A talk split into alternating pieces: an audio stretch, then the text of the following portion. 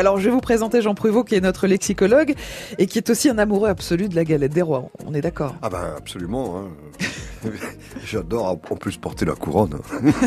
Je n'en doute pas. Alors Jean, on vient d'évoquer euh, cette délicieuse galette des rois. Alors racontez-moi euh, peut-être le mot. Quel mot vous avez choisi d'ailleurs Eh ben pâte feuilletée et frangipane, hein, les deux. Eh oui. Euh, bon alors c'est vrai que j'ai un faible pour la pâte feuilletée, surtout quand elle est préparée comme on vient de nous le dire. oui et la frangipane. Et si on n'est pas à la période en ce moment des galettes des rois, bon. Dommage, j'en mangerais bien toute oui, l'année. C'est vrai, mais se régaler avec les pâtes feuilletées de Pierre Jean Quinonero, bah c'est toute l'année.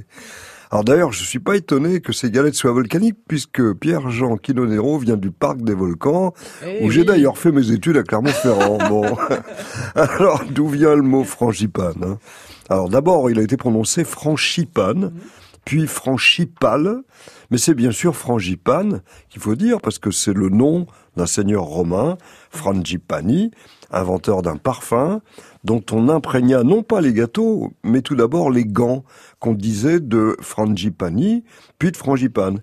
Et on commençait à oublier le nom propre, puis euh, on a oublié aussi les gants pour parler tout simplement de frangipane. Mais là, euh, c'est un parfum, Jean, c'est pas encore une saveur. Ah, en effet, Corentine, hein, on va vite évoquer la saveur par le biais d'une sorte de liqueur parfumée vendue à l'époque par les limonadiers qui fabriquaient des eaux dites de frangipane. Mmh.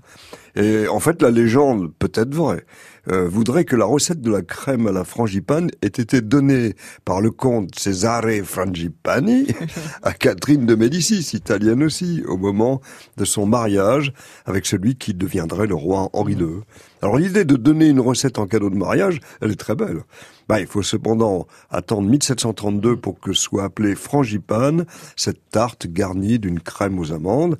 La frangipane prenait alors ses lettres de noblesse, mmh. constituées en gros de deux tiers de crème d'amande et d'un tiers de crème pâtissière. Mais le grand secret, c'est dans la pâte feuilletée obtenue mmh. Mmh. par abaissage et pliage successifs. Et ce seraient les croisés qui l'auraient importé en France. Alors au XXIe siècle, bah, viendrait un maître absolu euh, du sujet, hein, Pierre-Jean Quinonero, hein, dont les recettes sont un formidable cadeau. Ça rime d'ailleurs avec Quinonero et aussi avec Néoléo.